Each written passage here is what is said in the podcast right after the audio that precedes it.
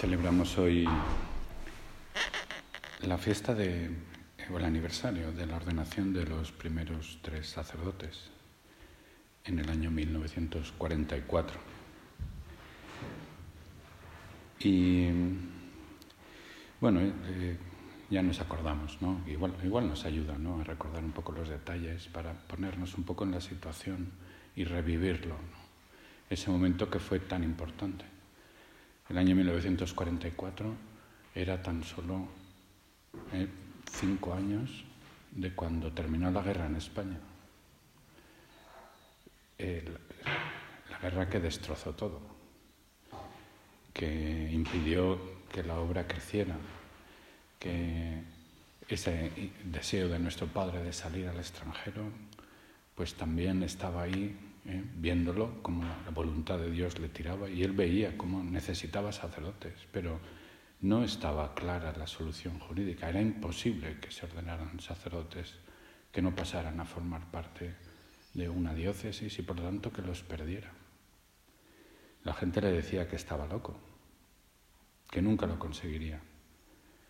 Y nuestro padre pidió a estos tres primeros de casa, sacerdotes, los primeros, don Álvaro, don Chiqui, que se prepararan, que empezaran a prepararse.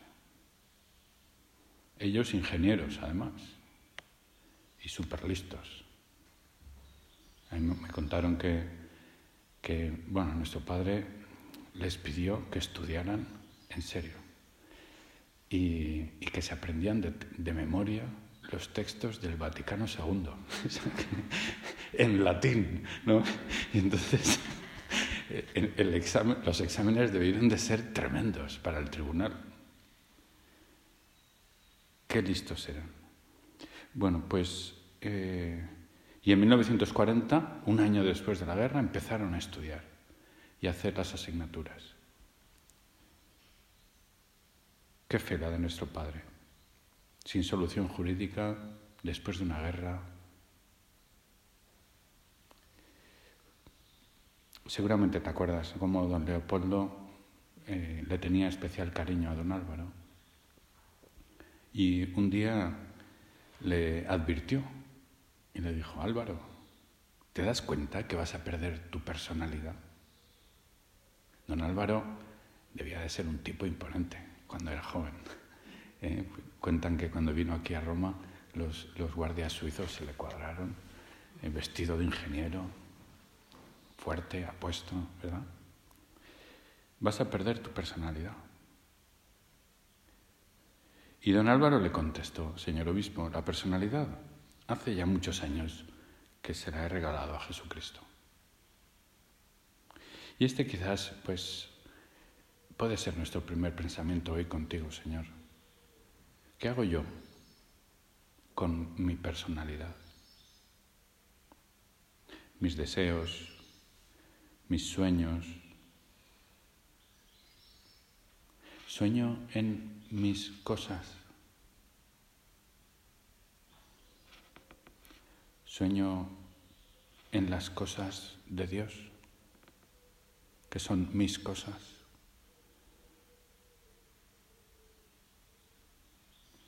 Sueño en mis hermanos, porque son mis cosas.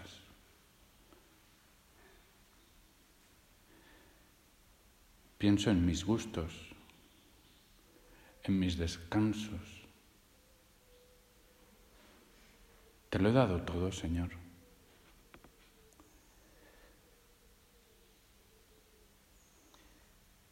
Don Álvaro era la sombra de nuestro Padre.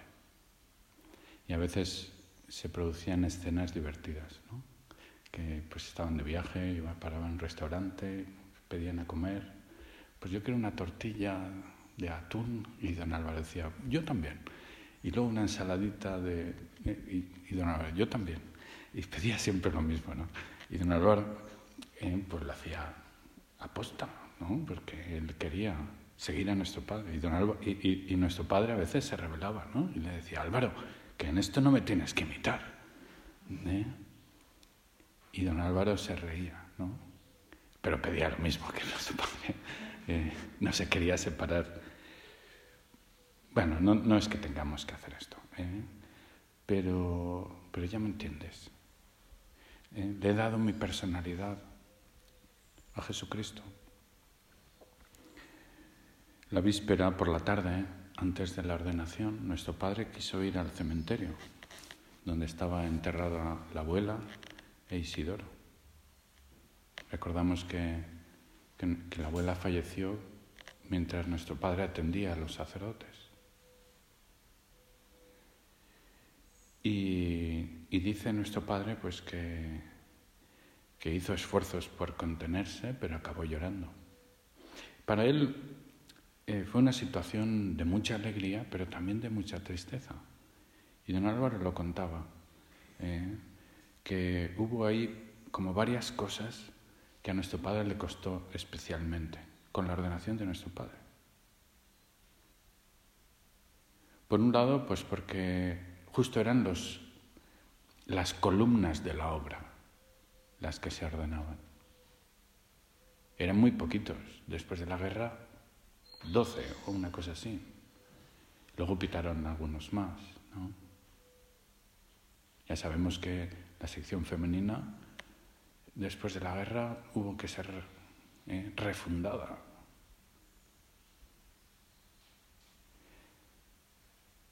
Y las columnas se iban a ordenar sacerdote, iban a desaparecer, porque enseguida las labores los llevarían a un sitio u a otro.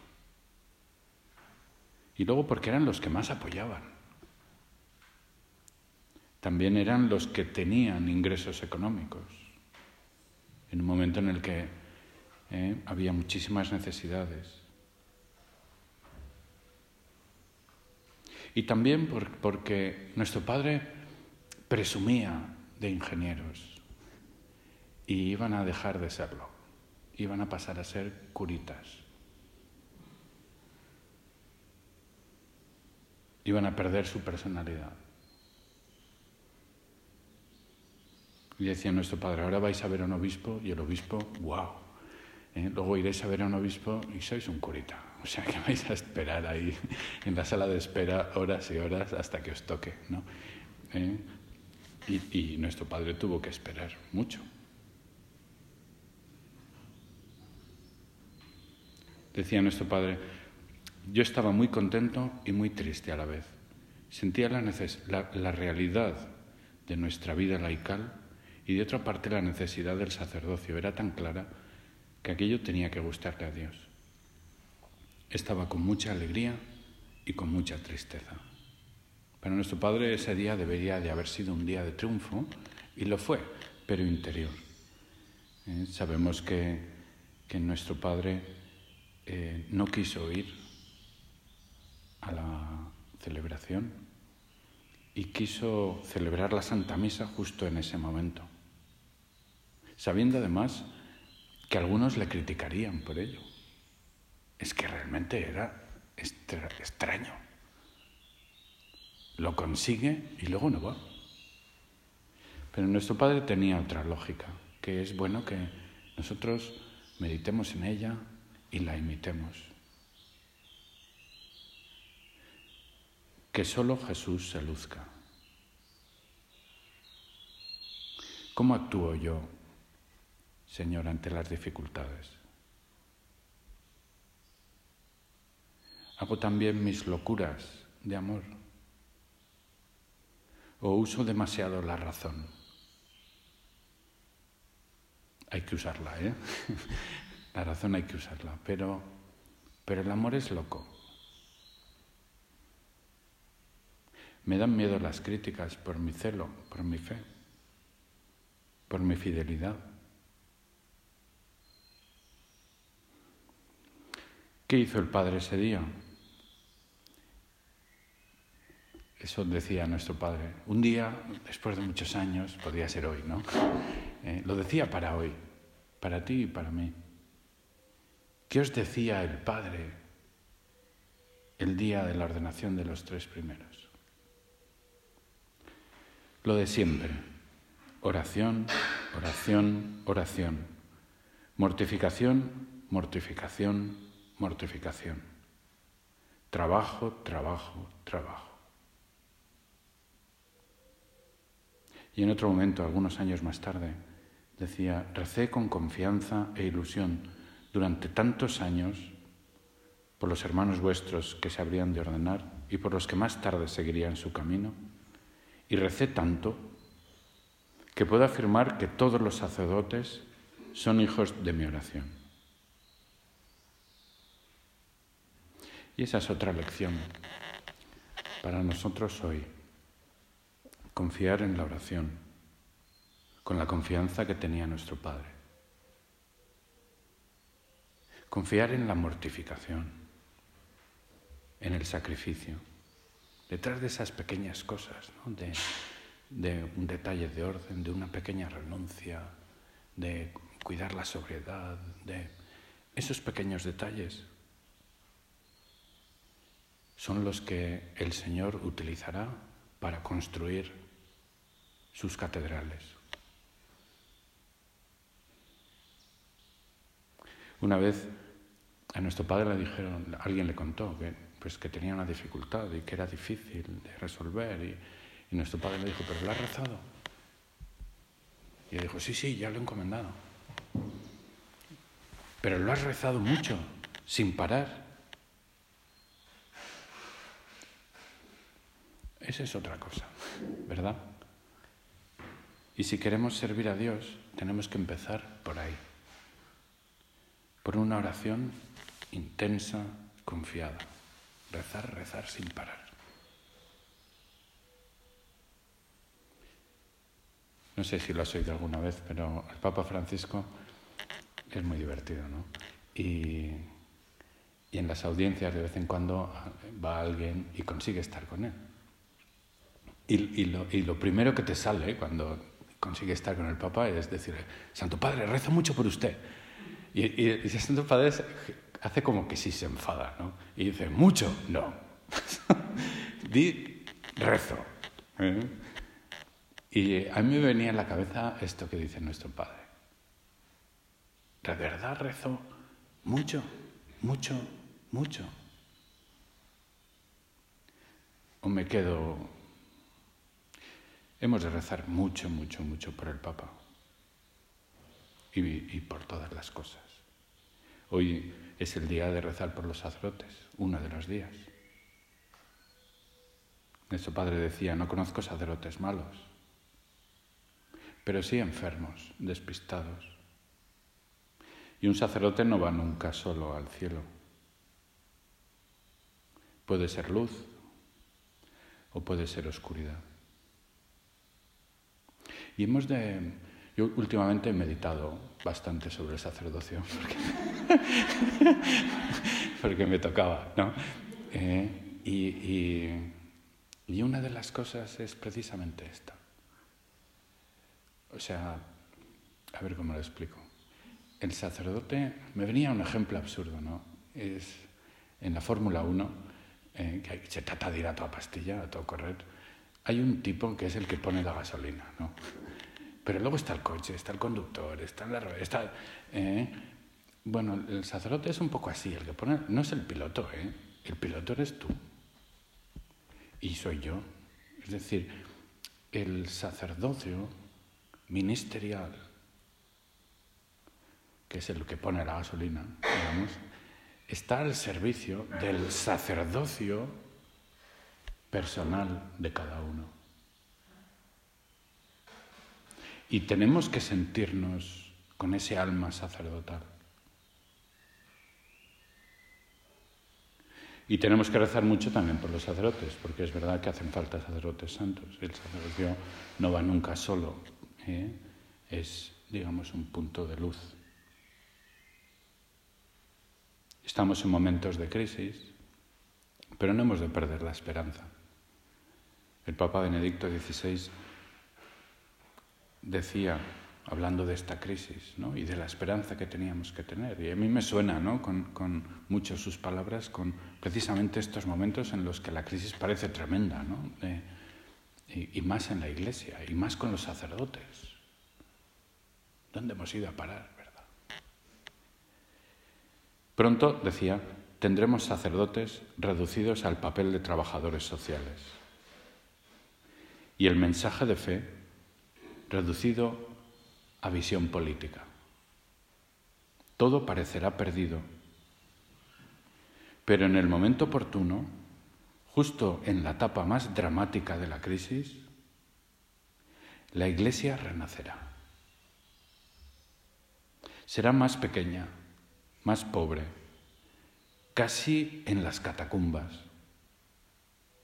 ¿verdad? Como ahora, ¿Eh? Pero también más santa. Porque ya no será la iglesia de quien busca agradar al mundo, sino la iglesia de los fieles a Dios y a su ley eterna. Y el renacimiento será obra de un pequeño resto, aparentemente insignificante, y sin embargo indómito que ha pasado por un proceso de purificación. Porque así es como actúa Dios. Contra el mal aguanta un pequeño rebaño. Estamos en tiempos de purificación. No, no podemos desanimarnos, pero, pero también es bueno que veamos que en estos momentos de crisis lo vamos a sacar adelante con nuestra exigencia, con nuestro sacrificio. Vamos a rezar por los sacerdotes. El otro día celebramos nuestro primer mes ¿eh? de aniversario y empieza la dispersión. ¿eh? Y bueno, si me dejáis que comente alguna pillería, ¿eh? fueron unos a la audiencia del Papa. Y bueno, nos hemos ordenado tres que pasamos de los 50.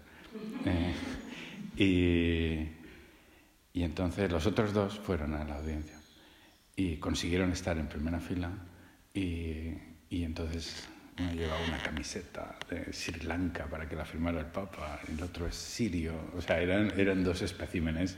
¿eh? Y entonces le dijeron, Santo Padre, rezo mucho por usted, rezo no, y tal. Y, eh, le dijo esto. Y, y, luego le dijeron, Santo Padre, nos hemos ordenado hace dos semanas. Y el Papa les miró, les sonrió con esa pillería que tiene el Papa. Y dice, claro, al mundo le habéis dado la carne y ahora los huesos, adiós.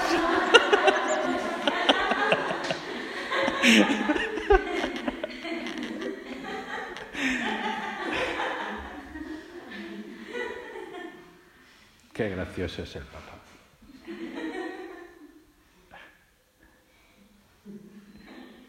Bueno, y, yo creo que sí que nos ayuda a rezar. Eh,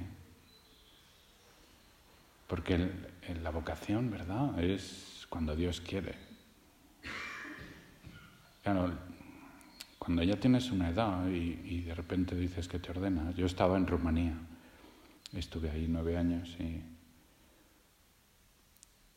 ya intenté ordenarme otra vez hace nueve años no, no que, el padre me, pidió que me ordenara, pero aquí hacía falta alguien en Rumanía y me fui para Rumanía.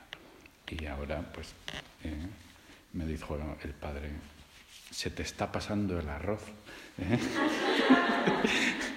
y pues nada, venga, muy bien.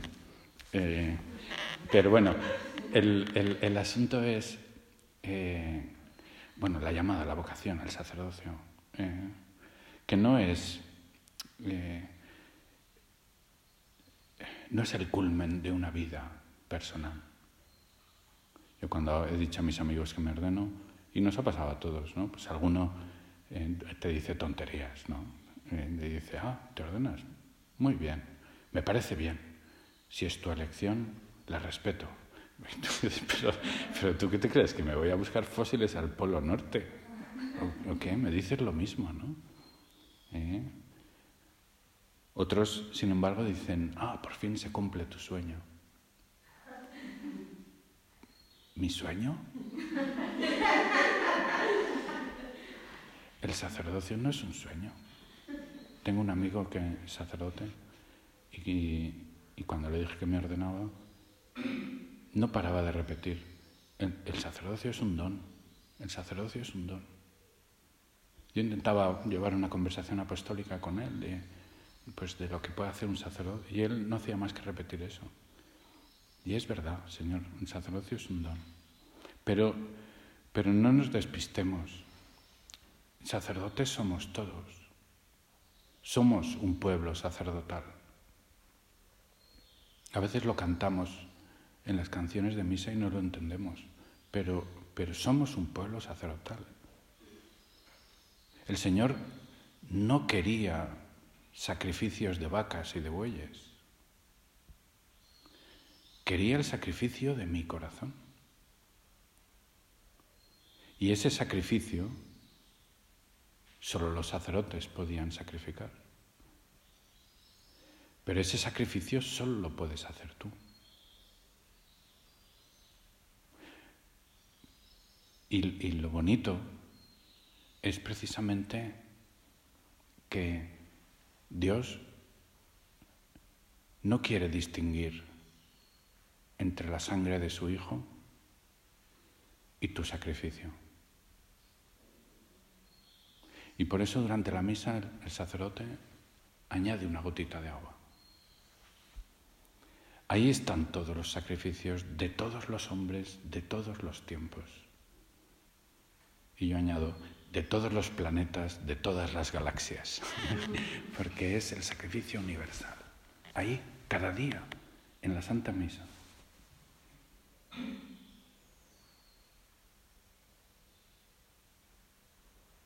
Afirmas, decía nuestro Padre, creo que en camino, afirmas que vas comprendiendo poco a poco lo que quiere decir alma sacerdotal. No te enfades. También nuestro Padre tenía su carácter, ¿eh? ¿Eh? pero es gracioso también. Lo tenemos que leer en esta línea. No te enfades si te respondo que los hechos demuestran que lo entiendes solo en teoría. Cada jornada te pasa lo mismo. Al anochecer, en el examen, todos son deseos y propósitos. Por la mañana y por la tarde, en el trabajo, todos son pegas y excusas. Así vives el sacerdocio santo para ofrecer víctimas espirituales agradables a Dios por Jesucristo. Nuestra alma sacerdotal somos sacerdotes. Y eso es lo que yo explicaba a mis amiguetes cuando dicen, oye, ahora no es un poco tarde ya, ¿eh? ¿Eh? toda la vida ahí dudando a ver si das este paso. Y yo intentaba explicar lo que es el sacerdocio, ¿no? Lo vives ya desde que recibes tu vocación. es la misma vocación. El ministerio tiene sus cosas y su dignidad y es su don, pero no ha cambiado nada. Esto es lo que nos puede ayudar a nosotros hoy. Somos sacerdotes, tenemos alma sacerdotal y tenemos una misión sacerdotal de gobernar, de santificar, de enseñar. Es el sacerdocio del pueblo de Dios. Luego tiene que haber unos sacerdotes que sean los que administren los sacramentos, pero están al servicio del sacerdocio común de los fieles. Y sin ese sacerdocio común de los fieles no tendría sentido su sacerdocio ministerial. Nuestro Padre lo decía, estáis para servir. Y se refería a esto. Gobernar, santificar, enseñar. Gobernar el sacerdote, el sacerdocio, tú, yo, gobernar no significa mandar. Eso mandarán algunos. Gobernar es a veces también obedecer. Se gobierna una nave ¿eh? si alguien da las órdenes y el resto las hacen. ¿Eh? No, si todos dan órdenes, ¿verdad? Por lo tanto, gobernar la iglesia, si me toca obedecer, es obedecer. El primero, el más fiel, con inteligencia, con ese prejuicio de pensar siempre en los demás, sembrando unidad entre los demás marineros. con el jefe. Sembrando entendimiento. Dicen los jóvenes, sembrando buen rollo. ¿eh? Pues que demos buen rollo. Sentido positivo, optimismo. Es más difícil mandar. Sufres más.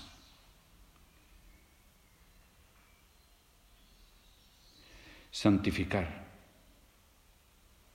El sacerdote tiene la misión, el sacerdocio, de santificar a la iglesia. Para mí, ¿qué es santificar? Oración y mortificación. Jesús empezó su vida pública con 40 días, rezando y mortificándose. Y luego cada día rezaba, se levantaba temprano. Decía que se fueran y él se quedaba rezando. Luego volvía caminando sobre las aguas. Nosotros no, llegaremos a hacerlo, pero bueno, eh, igual tenemos que hacer nuestra carrerita. ¿eh? Siento la necesidad de rezar más, una vida auténtica de oración y de penitencia, según nuestro estilo. Nuestro estilo es la vida ordinaria, el sacrificio escondido, el trabajo bien hecho, dominar mi carácter, pedir perdón, cada día en la misa, en esa gotita de agua, ponemos toda nuestra lucha de ese día. Toda la de ese día que va, porque, porque ayer ya pasó y no importa. Igual lo que hemos de poner es el sacrificio precisamente de que ayer no lo hice.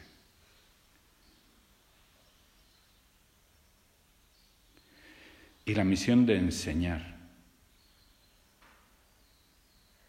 La misión de enseñar para el sacerdocio, que es predicar, para el sacerdocio común es el apostolado, sí, pero no es dar lecciones.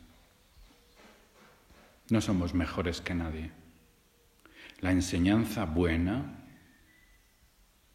es el amor, el ejemplo. Y además a veces, eh, bueno, el amor eh, es bidireccional. O sea, tú puedes amar solamente si eres amado.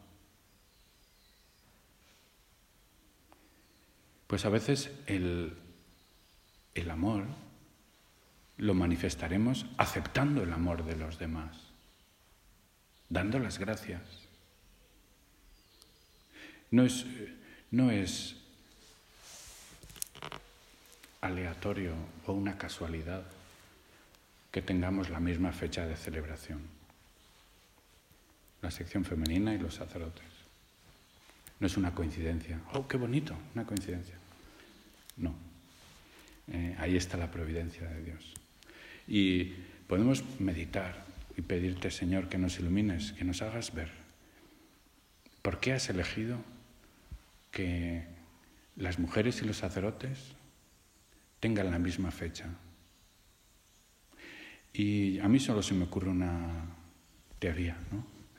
La misión del sacerdocio, esta de enseñar y las otras también, en el fondo es manifestar al mundo el amor de Dios. Esa es la misión de un sacerdote.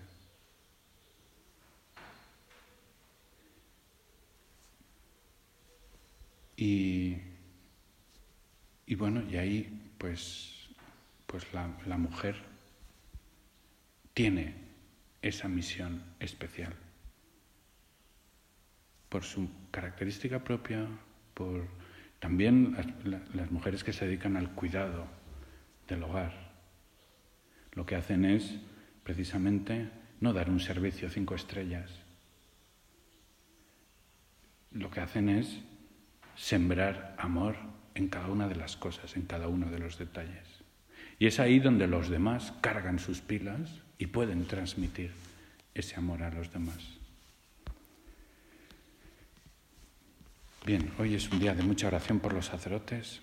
La caridad es ordenada, así que hay que rezar primero eh, por los sacerdotes de la obra, por los que tengamos más cerca. Eh, también eh, hay mucho sacerdote oculto, santo, y tenemos que apoyarles y, y manifestarles también nuestro cariño. Meditemos sobre el alma sacerdotal de María. Jesús, como hombre, no podría haber cumplido su misión de sacerdote sin tener a su madre al lado, sin tener una mujer al lado, sin el apoyo de su amor. Madre mía, te pedimos ayuda y rezamos por los sacerdotes.